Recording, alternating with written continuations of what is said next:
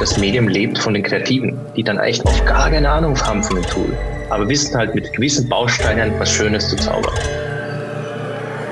Es gibt bestimmt Menschen, die haben mehr Zeit in Excel verbracht als mit ihrer Familie oder in anderen äh, Umgebungen. Und das äh, stellt natürlich nochmal die Frage, was ist denn dann die relevantere Realität?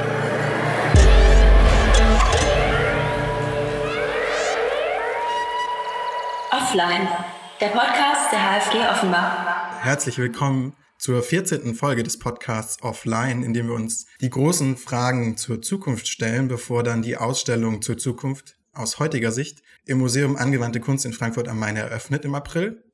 Mein Name ist Felix Kosok, ich bin der Host dieses Podcasts und heute stellen wir uns die Frage, ist die Zukunft virtuell? Ist die Zukunft eine der erweiterten Realitäten? Äh, während sich also unser Leben hier zurzeit auf möglichst wenig physischen Raum begrenzen soll, aufgrund der Pandemie, dehnen sich die virtuellen Räume immer weiter aus. Aber auch schon vor der Pandemie waren Augmented Reality Spiele wie beispielsweise Pokémon Go ein Riesenerfolg. In dieser Augmented Reality verschmelzen physischer und virtueller Raum zu einer erweiterten Wirklichkeit. Welche neuen Möglichkeiten bietet diese Technologie für Design und Kunst? Wie lassen sich die Erfahrungen beispielsweise in Ausstellungen oder aber auch das Geschichtenerzählen im Raum in Zukunft völlig neu und anders denken? Welche Potenziale stecken in dieser neuen Art des Gestaltens? Diese Fragen will ich heute mit zwei Gästen diskutieren, Nadine Kolozzi und Hongwei Tang. Nadine Kolozzi studiert an der HFG Offenbach und ist Illustratorin, die in ihrer Arbeit den virtuellen mit dem physischen Raum verbindet, analog und digital ganze Welten entstehen lässt, die mit den Betrachterinnen interagieren. In ihrer Arbeit verhandelt Nadine neu, was wir unter Zeichnung verstehen können. Hongwei Tang ist Art Director in unterschiedlichsten Disziplinen sowie Creative Coder, der unter anderem Augmented Reality Face Filter für Instagram und 3D-Grafiken gestaltet. Hallo ihr beiden, herzlich willkommen im Podcast. Hallo, Hallo. danke fürs dabei haben. Um den Einstieg ins Gespräch zu bekommen, habe ich so ein paar kleine Fun-Fragen vorneweg, die ihr gerne schnell und intuitiv beantworten könnt. Welches ist denn euer Lieblings-Emoji und warum? Meins ist Sakura-Blüte, weil das mich an Japan erinnert. Boah, das ist die Frage, war ein bisschen zu schnell. Aus damit. Ich glaube Happy Emoji, weil ich glaube, man, man, man sollte äh, die Tage viel mehr happy mit sich sein und auch äh, einen guten Vibe ausstrahlen. Und wenn man jetzt ein Emoji für die Pandemie gestalten müsste oder für diese Zeit der Pandemie, wie müsste dieses Emoji dann aussehen? Welche Emotionen müssten da drin stecken? Hm, vielleicht das Emoji, was ich seit der Pandemie benutze, ist auf jeden Fall so diese kleine wachsende Pflanze und der Schmetterling. Und ist vielleicht ein ganz äh, leichtes Symbol für irgendwie Hoffnung und Wachstum trotz ja diesem Stocken der Möglichkeiten und der Einschränkungen in anderen Bereichen. Ich musste an dieses ähm, Facebook-Herz denken, dieses mit der Umarmung, wo halt, wo halt dieses kleine Emoji, das sie haben, halt das Herz, das du in die Hand nimmst und so, so halt bis es sozusagen schaukelt zu sagen. Das haben sie ja irgendwie letztes Jahr eingeführt. Und das finde ich eigentlich immer cute. Also immer wenn irgendwie Leute, wo ich die auch sehr gern supporte, dann klicke ich nur mal das Herz bewusst statt den anderen. Und finde, das hat irgendwie, weiß nicht, hat eine, hat eine schöne Note. Also vielleicht das Thema auch einfach Care ist, ist, ist einfach auch viel äh, finde ich auch jetzt relevanter geworden. Oder man sollte halt mehr ins Rampenlicht legen, weil vielleicht hat man es auch viel mehr vernachlässigt in den letzten Jahren. Da schließt nämlich direkt meine dritte Frage an, die fast ein bisschen abstrakt ist, aber ihr könnt sie auch ganz konkret aus dem Alltag be beantworten, wenn ihr wollt. Was hat euch denn in letzter Zeit so richtig glücklich gemacht? Hm. Also nichts passiert. no happiness. Nein, Quatsch. Also mich hat äh, voll gefreut, dass ich auf den Spaziergängen, die jetzt natürlich alle viel machen, sich mein Blick auch geschärft hat für die Umgebung und man vielleicht auch öfter dieselbe Route geht und dabei jedes Mal was anderes entdeckt. Also sonst ähm, bin ich immer sehr schnell zwischen verschiedenen Städten hin und her gependelt und war sehr in diesem In-Between-Modus auch vom Kopf, der auch gut ist, finde ich. Also ich will das jetzt nicht ganz schlecht reden, aber dadurch, dass man jetzt öfter an einem Ort äh, sich bewegt, fallen da einem vielleicht auch Sachen auf, die man ja sonst nicht entdeckt hätte. Das macht auf jeden Fall happy, da noch was finden zu können. Ich glaube, so, ich mache. Nee, nix. Zero. nein, nein, nein, doch, doch. Ich, ich musste gerade denken äh, äh, oder schmunzeln an den Gedanken. Ein Freund von mir, ein Schulfreund von mir, der hat nämlich bei seinem E-Mail-Account das Passwort verloren und hat mich dann gefragt, ob ich noch das Passwort weiß, weil er hat eine, eine, eine zweite E-Mail-Adresse hinterlegt als Backup, aber es war nicht seine, sondern meine aber halt eine, die ich vor Jahren verwendet habe. Und ich habe dann auch von der selber nichts mehr gewusst. Das war dann ein bisschen so ein bisschen ein kleines Drama, aber es hat sich dann wieder geliftet, weil er das Passwort wieder gefunden hat.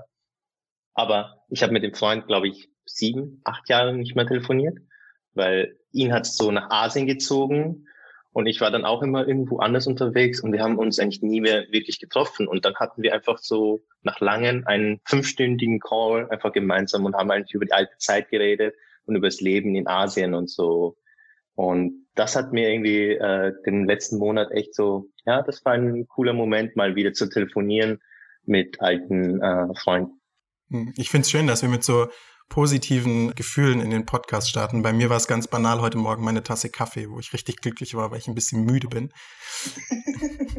Aber wir wollen ja heute nicht nur über positive Gefühle, sondern über ein Thema sprechen, und ich habe es ja in der Anmoderation schon ein bisschen zusammengefasst, obwohl ich da natürlich auch immer drüber stolpere. Aber vielleicht könnt ihr beide das nochmal genauer erklären als ich. Was ist eigentlich Augmented Reality? Was versteht man darunter? Und warum ist das gerade jetzt so ein interessantes Werkzeug zum Gestalten?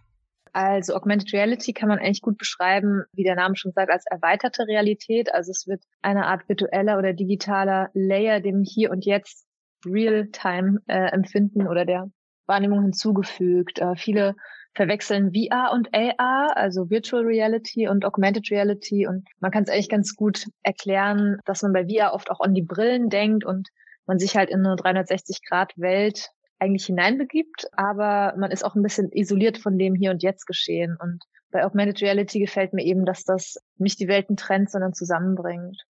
Mhm. Jetzt bin ich mal gespannt auf deine Definition. Äh, ich meine, du hast die, die Definition eh schon schön zusammengefasst. Äh, vielleicht, vielleicht ist äh, spannender, eigentlich über, auch noch über eigentlich, warum es gerade so ein cooles Werkzeug, glaube ich, ist. Mhm. Äh, weil auch gerade Nadine ist angesprochen, dass es halt sozusagen diese Welten verschmitzt, kann man auch ganz neue Layer der Interaktion eigentlich zueinander schaffen. Es hängt echt noch von dem Tool ab, das man verwendet. Aber wenn man dann irgendwie dann halt noch auch mehrere Devices miteinander verlinken kann, dann glaube ich, kann man auch, ja, kann man einen viel stärkeren interaktiven Kontext schaffen, auch mit, mit einer kleinen Community oder so. Ähm, also ich finde das Schöne beim Arbeiten mit Augmented Reality, dass man praktisch so eine Kraft hat über alle Parameter. Also man kann das Licht beeinflussen, äh, Physik, die Art, wie praktisch die Linse funktioniert, wie sich die Größenverhältnisse von Dingen, Materialität von Dingen. Also ich habe ja meinen Background auch ein bisschen in der Installation und da ist man natürlich an physikalische Gegebenheiten, Logistik, äh, Räume, Publikum gebunden und mit Augmented Reality werden, finde ich, sehr viele Grenzen aufgehoben. Die Dinge können 24-7 verfügbar sein, die können zugänglich mhm. sein, die sind demokratisch erreichbar, ähm, die sind sehr materialen nachhaltig in Anführungsstrichen, weil man ja keine großen Sets zum Beispiel bauen muss. Also es lässt sich sehr intuitiv einsetzen. Es trägt zur Kommunikation bei. Also man hat da, finde ich, ein, einfach super viele Freiheiten. Und das ist natürlich ein tolles Potenzial auch für Künstler, sich da reinzuwerfen. Also wenn ich das richtig verstanden habe, ist es wie eine zweite Ebene, eine digitale Ebene oder eine, nicht die über die Realität gezogen wird, sondern die eben in die Realität hinein ergänzt wird. Und da spielt dann wahrscheinlich auch eine große Rolle, mit welchen Gerät man das so macht, oder? So wie ich das jetzt rausgehört habe. Also VR, Virtual Reality ist tatsächlich so ganze Welten, die man virtuell digital aufbaut, in die man dann über Brillen oder sowas eintaucht. Aber Augmented Reality funktioniert vor allem dann über Screens oder Ergänzungen, mit denen man dann auf die Realität blickt. Genau, und das Schöne ist auch, dass es immer ja auch Bezug nimmt auf das Gegenüber. Also man kann verschiedene Teile der echten Realität natürlich als Tracker bestimmen. Zum Beispiel der klassische Face-Filter benutzt natürlich das Gesicht des Users, um sich irgendwie zu verorten. Und wenn man einen World-Filter baut zum Beispiel, dann braucht man eine Oberfläche oder eine Art Verhältnismäßigkeit, dass der Filter erkennt, okay, hier ist ein Raum und hier kann ich was platzieren äh, oder das unterstützen. Oder beim Image-Tracking wird praktisch die Augmentierung auf einer Fläche verortet. Das heißt, es gibt immer eine Art Realbezug. Und das ist natürlich ganz schön, weil das äh, die Medien auch ja noch viel breiter aufstellt. Weil es, man kann es so ein bisschen bezeichnen wie verschiedene Typen. Und das sind natürlich jetzt auch nicht alle Typen, aber das hat immer dann auch einen Partner in der realen Welt eigentlich. Ich, ich witzigerweise, also ich habe letztens wieder mit VR getestet und habe wieder gemerkt, die haben nämlich so einen Modus, wo man halt zwischendurch mal in den Raum schauen kann und merken kann, wie, wie halt, äh, wie der Raum gerade ist, um mal zu vermeiden, dass man irgendwie über ein Hindernis läuft. Und ich merke jedes Mal, wenn ich das in diese Experience komme, ich vermisse diesen Moment, dass ich ein bisschen mehr vom Raum sehe und nicht immer nur in dieser 3D-Welt verschiebe. Vielleicht ist sozusagen der VR-Layer einfach ein bisschen immer noch too much. Man will nicht sich komplett menschlich entfremden und sucht dieses familiäre im AR und dann ein bisschen digitales darf sein. Das fand ich irgendwie auch eine spannende Erfahrung für mich, für, für AR. Ja, ich finde, was du ansprichst, stimmt auf jeden Fall. Vor allen Dingen kann man das auch zusammen erleben mit Freunden. Was mich bei VR immer ein bisschen abschreckt, ist, dass die Person, die diese Brille anhat, so ein bisschen alleine ist und das, was die gerade erlebt oder sie vielleicht auch mitnimmt, inspiriert, sieht dann mhm. der Freund nebenan nicht. Und mit AR kann man ja wirklich auch zusammen, ich sage jetzt mal in Anführungsstrichen, spielen und da ja, ähm, ja auch die Kommunikation öffnen.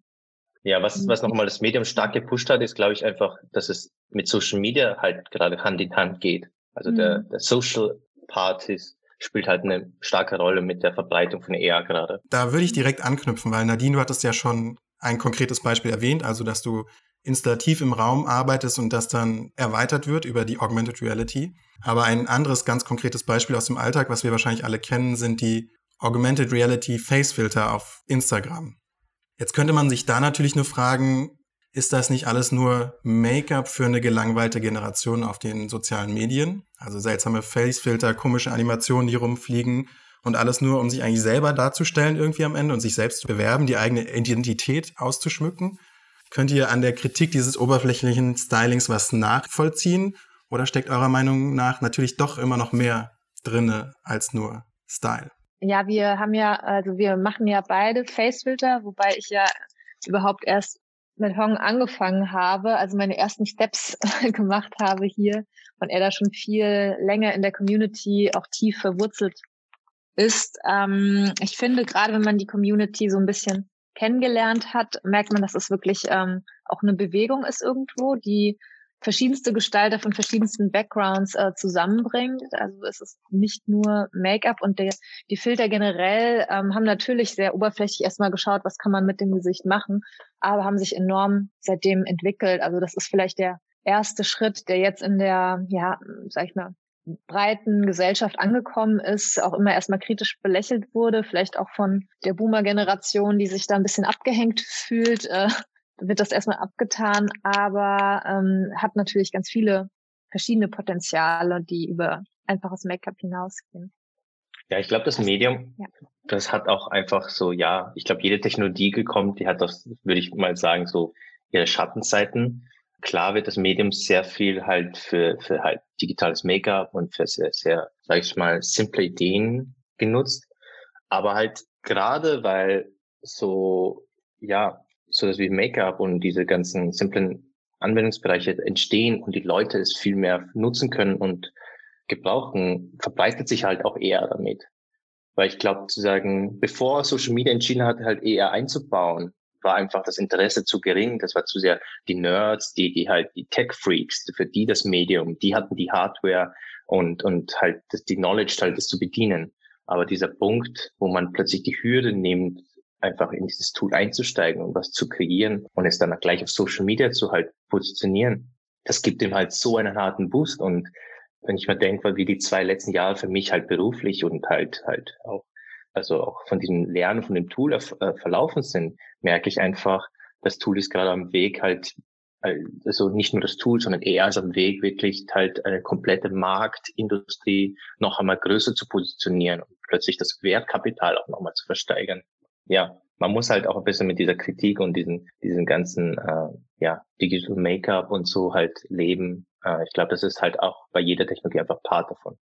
Ich finde auch, man darf nicht vergessen, dass Kommunikation halt in unserer Zeit jetzt nicht mehr nur über Ton oder Schrift funktioniert. Man könnte ja auch sagen, Emojis sind Make-up für Text sozusagen. Und wenn man das einfach jetzt überträgt, dass die Kommunikation im Videobereich stattfindet, dass wir wirklich per FaceTime oder anderen Plattformen, ich meine, ich weiß nicht, wer erzählt, wie viele Zoom-Calls wir gerade dieses Jahr hatten. Also es gibt den Moment, wo man auf einmal mehr als Video sich gegenübertritt, wenn man eben nicht in einem Raum ist, als nur über Text und Ton.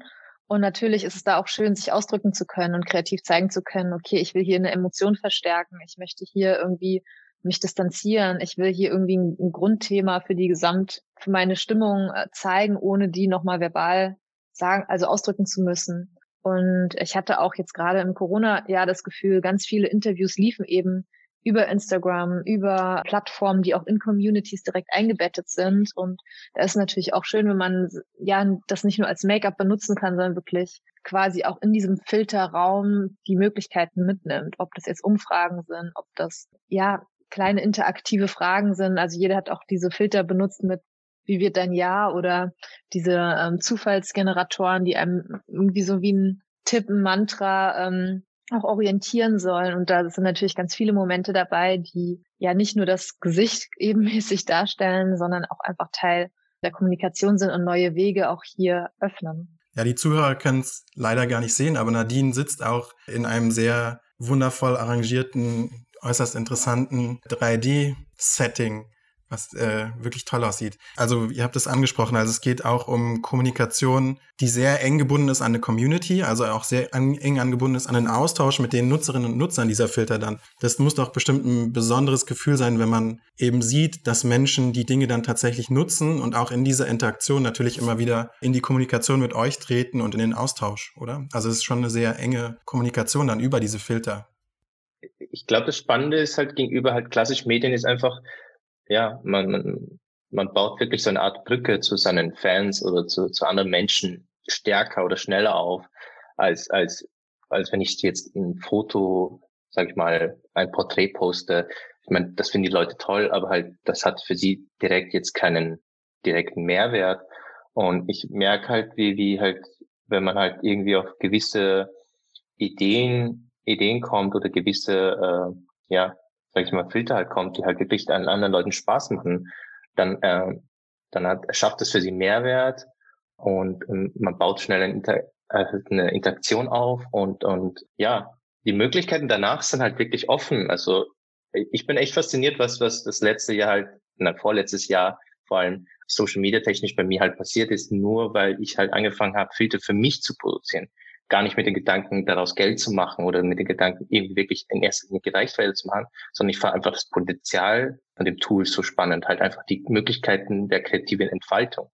Ja, und vielleicht da mal auch direkt angeschlossen. Ich finde, das ist halt der große äh, Punkt, der noch gar nicht so in der breiten Kommunikation oder im breiten Knowledge der Gesellschaft angekommen ist. Man denkt da irgendwie erstmal an diese klassischen von Snapchat abgeleiteten Facefilter, ähm, die man bei Instagram auch benutzen kann und nicht an das Potenzial, was da gerade frisch aufkommt. Also wir haben jetzt auch zu zweit zum Beispiel so einen kleinen Game-Filter gemacht mit einem UFO. Äh, das war eigentlich sogar unser zweite oder drittes Projekt, wo man ein kleines UFO ist und ähm, so ein bisschen durch Planeten steuert. Also man kann zum Beispiel Spiele, Minigames damit programmieren, die Spaß machen, die vielleicht ablenken, aber auch auf wichtige Missstände hinweisen können. Ich persönlich benutze auch die Facefilter viel für Image-Based Tracking oder äh, um meine Installationen im Raum zu platzieren, weil das natürlich auch, wenn man im Bereich AR arbeitet, ein Hindernis ist, wie zugänglich ist das für die Community. Jetzt habe ich vielleicht eine ganz tolle Augmented Reality Geschichte mir überlegt und die ersten Anwendungen, da habe ich tatsächlich auch eine eigene App äh, programmieren müssen mit einem befreundeten Entwickler aus äh, Kyoto, um das irgendwie zugänglich zu machen. Und das ist natürlich auch eine Hürde, wenn ich weiß, okay, Besucher XY meiner Ausstellung oder der vielleicht mal äh, augmentiertes Poster bei sich zu Hause hängen hat oder Kunstwerk, der muss sich erstmal eine App runterladen und die dann immer anspielen und dann ein Screen Recording machen und kann es dann erst teilen. Und das Gute ist natürlich bei den Facefiltern von Instagram oder in dem in der Spark Community, Creator Community, dass sie direkt an das Social Media angeschlossen sind. Das heißt, ich habe da ein Profil und fast jeder in dem Bereich äh, benutzt Instagram und kann quasi sehr organisch, natürlich, barrierefrei auf einmal auch diese Funktionen anspielen. Das ist natürlich ein Riesenvorteil auch in der Kunst zu sagen, okay, ich muss nicht meine eigene App dafür bauen und damit natürlich einen ganz anderen Entwicklerprozess noch mit anstoßen. Und das ist natürlich toll. Und vielleicht, was noch eine interessante Sache ist, die gerade auch aufkommt, ist, dass man auch vielleicht Tools schafft für andere Gestalter. Also ein aktuelles Projekt ist eine Art virtuelle Sprühdose, ähm, die ich entwickelt habe für einen Sprühdosenhersteller. Und das ist natürlich cool, weil jetzt kann man ein Graffiti in der Luft platzieren und vielleicht benutzen das auch manche Personen oder Künstler, um wirklich selbst kreativ zu werden. Also da geht auch das, wie sagt man, das Künstler-Ego einen Schritt weg und ähm, man merkt auch, dass man wirklich Tools einer breiten Community zur Verfügung stellen kann, mit denen die wiederum gestalterisch ihr eigenes Ding machen können. Und ich finde, das ist auf jeden Fall eine Qualität, die es auf anderen Plattformen einfach nicht gibt, da die Community dort nicht praktisch organisch etabliert äh, eingebettet ist. Spannend sind natürlich auch die Anwendungen von Augmented Reality oder virtueller Realität außerhalb der sozialen Medien. Und du, Nadine, warst ja mit deiner Arbeit jetzt Teil einer Virtual Reality Ausstellung der Galerie König in Berlin. Also virtuelle Realität, nicht augmented, sondern eine Ausstellung, die man bequem von zu Hause im Sofa aus besuchen konnte und dann durchlaufen konnte und interagieren konnte auch mit der Ausstellung. Das ist natürlich besonders praktisch jetzt in Zeiten der Pandemie, wo man ja eigentlich zu Hause bleiben soll. Aber jenseits davon, welche Möglichkeiten ergeben sich eigentlich daraus, aus dieser Technologie äh, Kunst auf eine ganz andere Art und Weise zu erfahren, also auch mit Kunst interagieren zu können? Oder etwa ähm, vielleicht auch Illustrationen im Raum, die nochmal ganz neu denken müssen, wie man dann Geschichten erzählt. Also praktisch Comics zum Durchlaufen etwa. Ähm. Daran angeschlossen, ersetzt das vielleicht irgendwann die echten Kunstausstellungen? Mm, ja, das waren jetzt ganz viele Fragen auf einmal. Mit der Galerie König ist natürlich das Schöne, dass jetzt die Museen und Galerien äh, äh, auch vor der einzigartigen äh, Situation stehen, irgendwie ihre Projekte zeigen zu wollen, das Publikum anzusprechen, aber natürlich niemanden einladen zu können in der realen, äh, gängigen Art. Und da, ja, wie soll man sagen, entstehen gerade einige Konzepte, um dem entgegenzuwirken oder da ein Angebot zu schaffen. Da gibt's auch ganz viel tolle Podcasts und Gespräche auch auf Clubhouse zu im Moment. Und die Galerie König hatte tatsächlich eine Art digitale App entwickelt. Die wurde äh, gebaut von Manuel Rossner, auch ein HFG-Alumni. Und die Idee ist eben, dass man den realen Raum, den es ja wirklich in Berlin gibt, äh, dort in der alten, in einer alten Brutalismuskirche ist ja die Galerie König quasi zu Hause. Und der exakte Raum wurde quasi virtuell nachgebaut und mit verschiedenen Kunstwerken digital bespielt. Das heißt, man hat in dem, in dem Fall sich dazu entschieden, eine Art Zwilling zu bauen. Und dann kann der Besucher quasi einen kleinen Avatar-Besucher spielen, also ein kleines weißes Männchen, was eben auch durch die Ausstellung springen kann oder mal äh, auch auf ein Kunstwerk draufhüpfen kann, was man vielleicht jetzt in der Realsituation nicht so gerne sieht in der Galerie, wenn dann die Besucher sich auf den äh, Arbeiten platzieren würden. Und das ist natürlich äh, ein schöner Moment, weil die Galerie damit auch quasi den Showroom hat und einladen kann. Ein anderer Ansatz sind zum Beispiel auch Mozilla Hubs, wo jetzt viele gerade VR-basierte Arbeiten gezeigt werden und die lösen sich vielleicht noch mal ein bisschen mehr von dem klassischen, von der klassischen Kunstvorstellung, Skulpturen, Malerei und dann gibt's natürlich auch ja fliegende Objekte und man äh, umarmt vielleicht noch mal auf eine andere Art und Weise die Möglichkeiten, sich da von der physischen Galerie zu entfernen. Genau, aber Hong so kann dazu ganz viel mehr erzählen, da du ja auch einen ganz tollen Ausstellungsraum gebaut hast. Genau, also ich habe auch, ähm, das ist ein Projekt, das letztes Jahr von Tobias Feiss initiiert ist. Der ist Fotograf und wir haben sozusagen äh, ein Projekt gestartet, das heißt New Dawn Digital. Also das sind 30 bis 40 andere Creators und halt anders kreativ schaffende tätig gewesen. Und wir haben halt eine Webseite konzipiert, halt mit einer digitalen Ausstellung. Das findet man alles unter newdown.digital. Und ich fand spannend vom Timing her, dass wir auch so ein Medium ange angegriffen haben, weil es sozusagen gegen Ende November letzten Jahres fertig geworden. Und das war dann irgendwie das Timing, wo dann halt jetzt dann so, ja, Balenciaga kommt mit einer VR-Space. Viele äh, Fashion-Shows generell haben irgendwie eine digitale Präsenz mehr und mehr. Auch jetzt äh, die Leute von, ich glaube, das war International Magic Group, die haben dann auch so einen, einen VR-Space. Martin Rosé, ich war das. Aber die waren jetzt Teil von diesem äh, Berlin-Berlin-Projekt, äh, auch publik. Also ich finde spannend, in welche Richtung das plötzlich sich alles bewegt. Ja, für mich hat auch das Projekt äh, mit äh, einem virtuellen Ausstellungsraum auch irgendwie gezeigt, dass ich, ja, du hast halt eigentlich keine zeitliche Gebundenheit. Also das Projekt ist halt nicht mehr an einen Ausstellungstermin gebunden, die Arten der, der Experience sind auch viel mehr nicht, nicht wirklich real, aber halt multisensorisch sind sie trotzdem irgendwie. Man, man kann halt wirklich, man, man, man, also es geht bei, bei unserer Ausstellung gehen zu Sachen wie, hey, wie halt äh, die Distanz zum Bild erzeugt, baut halt dann plötzlich einen Sound auf oder der Sound wird leiser. Im Raum bewegen sich Dinge erst, wenn man halt in der gewissen Distanz zu ihnen steht. Dann gibt es einen Raum, der halt keine Gravity hat. Das sind plötzlich so, weiß nicht, das hebt viele so Regeln der Realität auf und, und man hat ganz eine andere Erfahrung. Vielleicht ist da noch äh, schön zu erwähnen, dass wir jetzt aktuell äh, gerade auch angefangen, einen kleinen Filter-Gallery-Raum zu bauen für Eike Königsklasse, äh, auch hier an der Hochschule für Gestaltung, wo ich einen Lehrauftrag ausführe, schon jetzt seit ein paar Jahren.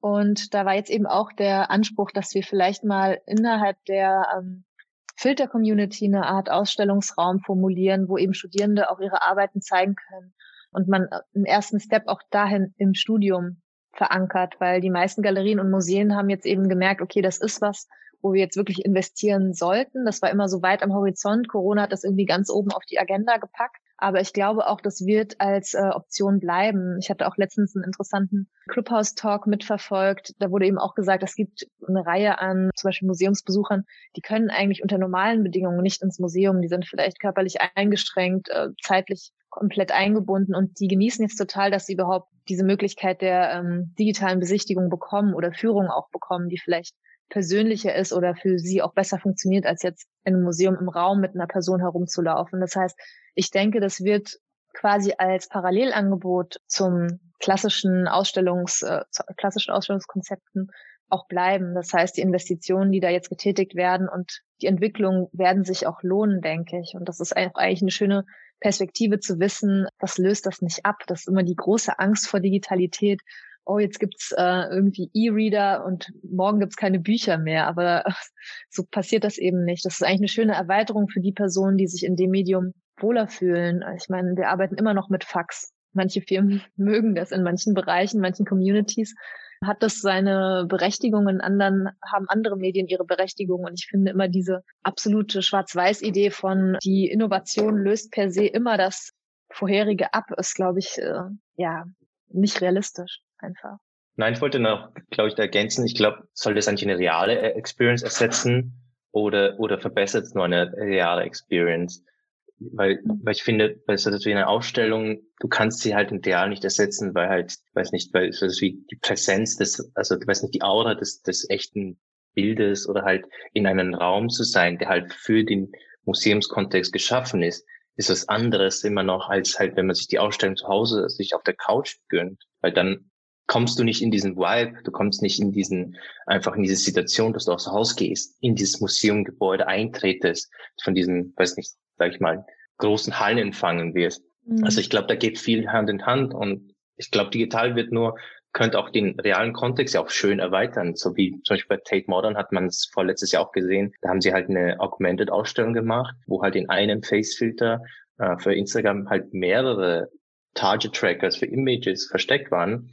Und man konnte halt durch eine Galerie, durch die Galerie gehen und halt eigentlich ein bisschen ähm, einerseits, man musste die Bilder zuerst mal suchen gehen. Das heißt, man hat bis jetzt so eine Art mhm. Game-Part reingebracht.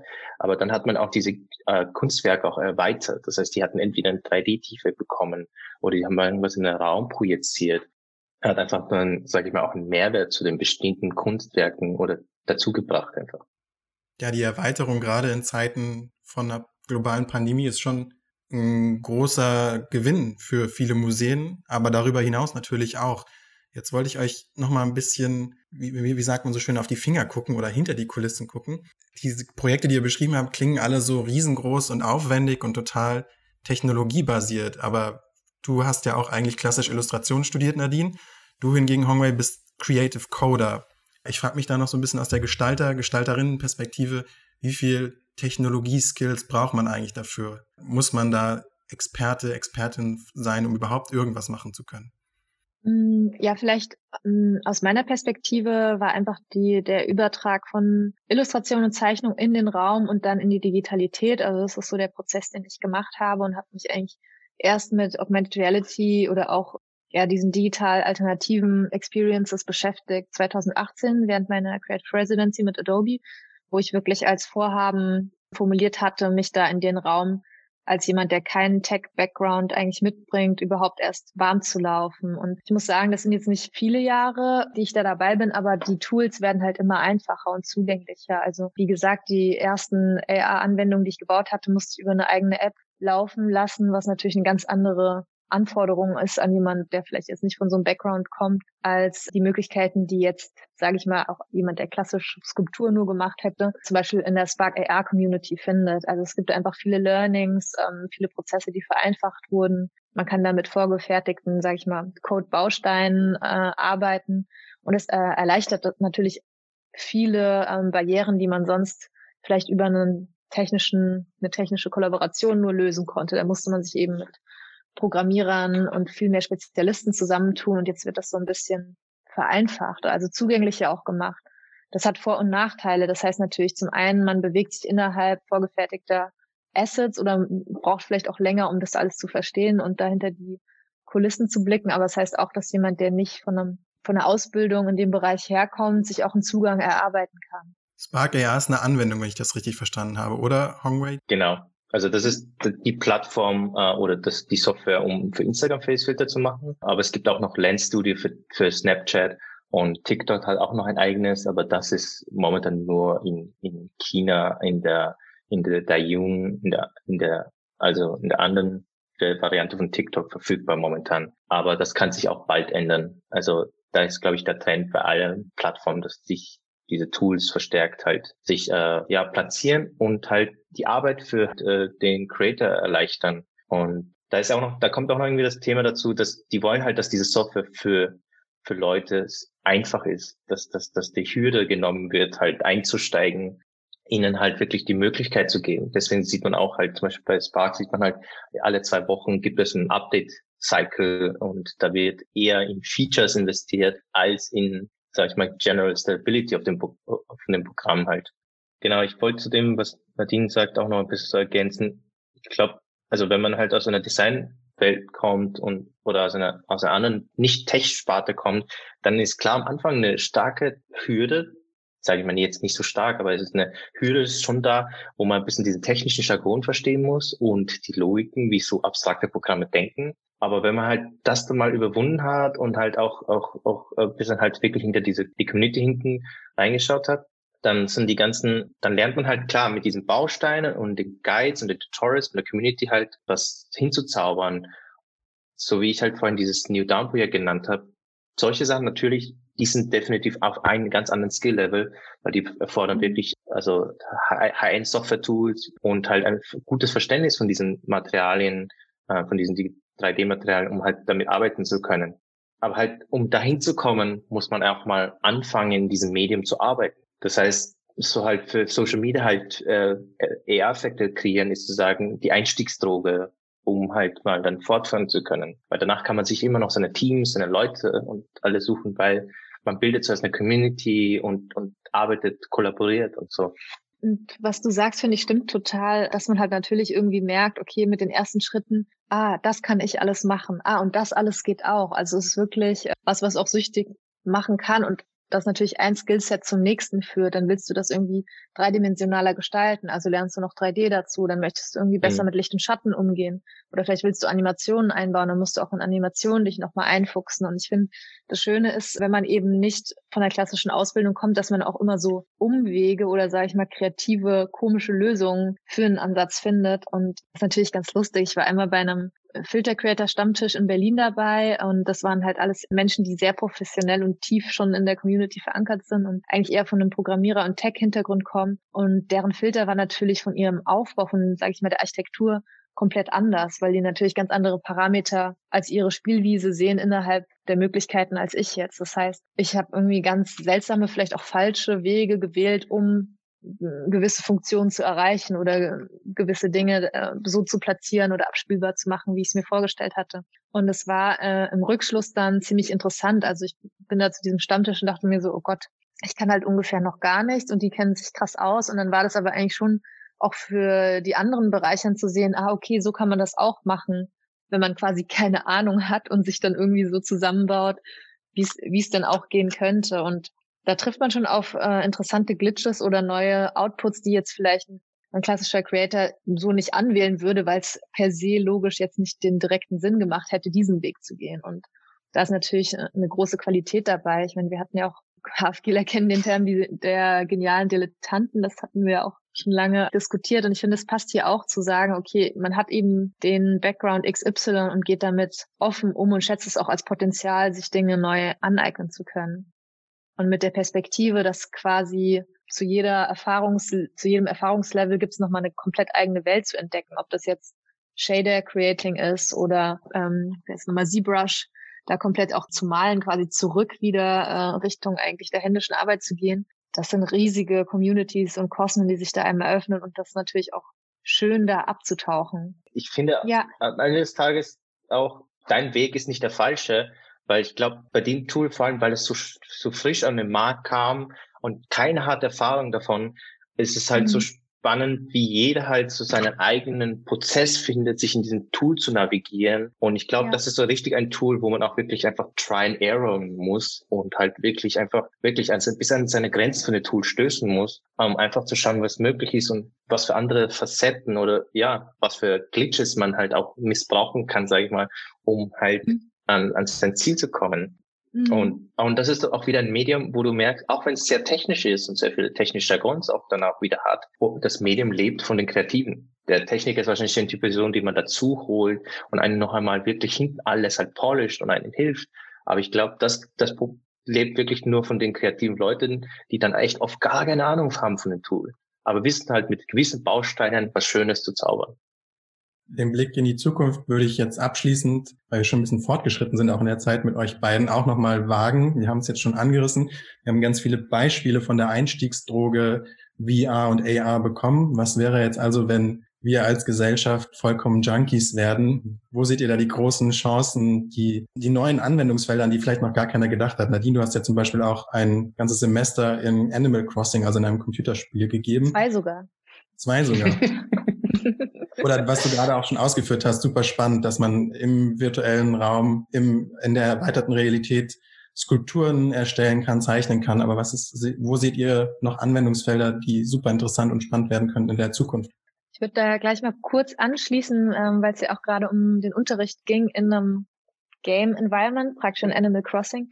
Genau, ich hatte äh, meinen Kurs quasi angemeldet, als es hieß, okay, es wird Lockdown und komplett digitales Semester geben zum Sommer ähm, letzten Jahres, ja. Äh, habe ich eben gepitcht, gut, dann äh, müssen wir damit auch inhaltlich umgehen. Das heißt, wir müssen uns natürlich auch wie Avatare in einem virtuellen Kontext unser Atelier bauen im Spiel mit dem mit den limitierten Möglichkeiten Gestaltungsmöglichkeiten im Spiel gestalten und auch dort die Ausstellung halten. Und auch Besucher müssen dann im Spiel die Ausstellung besuchen. Das heißt, die Idee war wirklich zu sagen, okay, wenn äh, wir jetzt ein digitales Semester machen, dann aber auch nicht halb, sondern dann eben komplett mit allen ähm, Sidekicks, die da mitkommen. Und ich finde, es ist auch ganz wichtig, äh, da nochmal die Perspektive und den Dialog zu öffnen Richtung Gaming, weil am Ende muss man auch sagen, irgendwo sind wir alle User einer Software, um etwas auf, auszuführen. Ob ich jetzt als Bediener eine Excel-Tabelle ausfülle oder äh, vielleicht in einer riesigen Welt in Zelda mich bewege. Man lässt sich irgendwie auf eine Art andere Alternativrealität ein und taucht auch in deren Logik ab und richtet sich auch nach deren ähm, Regeln oder Möglichkeiten. Und ich finde, das ist eigentlich Teil unserer täglichen Realität. Es gibt bestimmt Menschen, die haben mehr Zeit in Excel verbracht als mit ihrer Familie oder in anderen äh, Umgebungen. Und das äh, stellt natürlich nochmal die Frage, was ist denn dann die relevantere Realität? Also wo ist das Leben eigentlich verortet? Auch dieses Gespräch führen wir jetzt digital. Äh, viele Ausbildungen, also angenommen jetzt Worst Case, äh, Corona geht noch weitere Jahre mit uns ins Land, dann ähm, gibt es ganze Studiengänge, die komplett äh, digital quasi ausgeführt wurden, Expertisenmaster, ähm, ja, eine Professionalität äh, wurde nur virt virtuell generiert über Online-Vorträge. Und das sind Momente, wo äh, das gar nicht so krass nach Zukunft riecht, in Anführungsstrichen, aber vielleicht nochmal aufklären kann, wie gamifiziert wir eigentlich in ganz vielen Bereichen schon funktionieren und was das mit den Menschen macht und wie wir uns dazu positionieren. Ähm, bin ich nicht im realen Leben auch ein Avatar, wenn ich mich für eine Vernissage besonders, sage ich mal, zukunftsorientiert, stylisch, modebewusst anziehe und da in Szene setze, auffällig aussehe, ist es nicht auch ein Moment, wo ich quasi, ja, wie ich mit meinem Avatar im Spiel umgehe, ähm, da ein Highlight setze, um etwas zu erreichen, eine Interaktion zu erreichen, um im Spiel ein Level weiterzukommen, um neue Möglichkeiten ja, frei zu spielen, zum Beispiel. Also da gibt es einfach Parallelen und ich finde, das müsste man auf jeden Fall mehr beleuchten, weil wir mehr und mehr als User auch durch Anwendungen, Ausstellungen äh, und auch tägliche Herausforderungen geleitet werden. Ich, ich finde auch das Thema Sensorik hier auch wieder spannend. Ähm, ich musste da musste an diese eine ähm, VR-Arbeit äh, denken, die hieß äh, Notes und Blindness, die halt äh, auch Teil von Artis äh, Web Productions Programm irgendwie gezeigt worden ist. Also sozusagen, das ist einfach eine Experience, wo man ähm, von jemanden, der sein Augenlicht verloren hat, man hört sich die äh, die die Audioaufnahmen auf und er sitzt im Park und und redet von von den äh, Geschehnissen und man selber aber hat die VR-Brille auf, also die Oculus-Brille auf und sieht nicht viel vom Raum. Man sieht nur so leichte Impulse im Raum. Aber was man hört, ist halt Spatial Audio ein bisschen. Man, man hört, dass da irgendwie Leute halt an die vorbeispazieren, laut Erfahrung aus verschiedenen Ecken kommen. Aber man, man ist dann halt, man visuell kriegt man nur so schwache Impulse. Man, man nimmt einen wirklich die Sehkraft sozusagen weg. Aber beim Hören wird plötzlich alles plötzlich sensitiver. Und man sitzt im Raum, geht ein bisschen in diesen kleinen begrenzten Raumbereich, den man definiert hat, herum und merkt halt, wie einem die Experience halt da verändert. Und gleichzeitig hat man so eine schöne Narrative, die, die halt einen übers Blindwerden halt, halt, halt erzählt. Aber man, man arbeitet mittlerweile viel mehr so mit, auch mit, also mit Kameras in den Brillen. Das heißt, man kann die Hände erkennen. Man, man integriert dann halt die echten Hände in den Raum uh, in den digitalen Raum, aber man kann im realen Raum halt dann auch was damit machen. Das heißt, plötzlich wird die Erfahrung plötzlich wirklich äh, ja realer. Äh, Vibration ist ein Medium, das dann auch funktioniert und und ich, ich finde, dass in Zukunft, glaube ich, äh, mehr Erfahrungen kommen, die man wirklich auf mehreren Levels oder mehreren sensorischen Ebenen halt wirklich wahrnehmen kann. Ich bin immer fasziniert, wenn Leute zum Beispiel halt so eine digitale VR-Rollercoaster-Fahrt machen und anfangen zu schreien und halt durchzudrehen und nicht so, das kann ich mir momentan nicht vorstellen, dass das geht. Aber ich finde, was du da ansprichst, äh, passt auf jeden Fall nochmal zum Gesamtbegriff der Experience, dass man halt wirklich mhm. die Leute da mit äh, berührt, dass die wirklich was erleben, dass das, was man als Gestalter, Coder, Künstler, mhm. äh, wie auch immer erreichen möchte, dass äh, das eben Teil der Erfahrung und der Erinnerung an das Leben, jetzt mal blöd gesagt, der Person, ähm, wie, also dass es sich dahin überträgt am Ende. Hm. Wir sind so verwöhnt, tausende tolle Bilder, Videos zu sehen auf, auf einer täglichen Basis, die jede Generation davor bei weitem überschreitet. Also einfach diese Masse an hervorragender visueller Qualität ist so normal geworden, dass es uns eigentlich nicht mehr richtig berührt. Aber was uns berührt, ist ein Moment der Überraschung, äh, wo man irgendwie auch körperlich mehr, okay, mich nimmt das mit oder mhm. ich musste da noch mehrfach drüber nachdenken. Das hat irgendwie einen Impact gehabt. Und ich denke, dass da ja sich eigentlich alle Bereiche hin entwickeln, ob das jetzt Marketing ist, der Kunstbereich, Musik, auch das Miteinander. Also das, was den höchsten Mehrwert hat, ist eben die Experience am Ende. Ja, die Erfahrungen, die man so macht, da würde ich euch jetzt auch nochmal nachfragen. Äh, wir haben jetzt so viel über die große Zukunft, über das große Thema Virtual Reality und Augmented Reality gesprochen. Jetzt nochmal zur ganz kleinen, ganz nahen Zukunft. Was habt ihr denn morgen so vor? Welche Erfahrungen werdet ihr morgen ganz, ganz konkret machen? Witzigerweise, weil morgen genau Wochenende ist, Stimmt. ist mein Plan eher, eher wegzutreten vom digitalen Medium. Also desto mehr man sich drin bewegt, desto mehr merkt man, man möchte, glaube ich, am Wochenende einfach mal doch mal abschalten um einfach mal auch, auch die reale Welt appreciaten, weil man, man vertieft sich zu sehr so ins Digitale und in diese Virtual Realities, dass man vergisst, man sollte einfach mal schauen, vielleicht wo mangelt es in der realen Welt. Und ich merke es einfach momentan bei mir auch an, an, an Freizeit, einfach weil ich so, weil halt der Kreativjob mhm. einfach so nonstop 24-7 halt ist. Und ja, ich werde eher Schritt zurücktreten und weniger digitale Medien konsumieren. Ja, bei mir ist das Gegenteil. Ich muss richtig klopfen, weil ich irgendwie vielleicht zu viel Zeit auf meiner Animal Crossing Insel verbracht habe. ähm, genau, also ich muss ein bisschen arbeiten morgen tatsächlich, äh, aber tatsächlich, aber es mischt sich analog und ähm, digital. Ich arbeite gerade an einem größeren Projekt, das äh, sich New Nature äh, nennt. Ähm, da geht es ein bisschen darum, äh, wie die digitale Natur quasi die Leerstände und verlassenen Städte während des Lockdowns zurückerobert. Also wie man ja so eine Art AR Urban Gardening macht und eine digitale äh, Natur wachsen lässt. Äh, da gibt's einiges zu tun.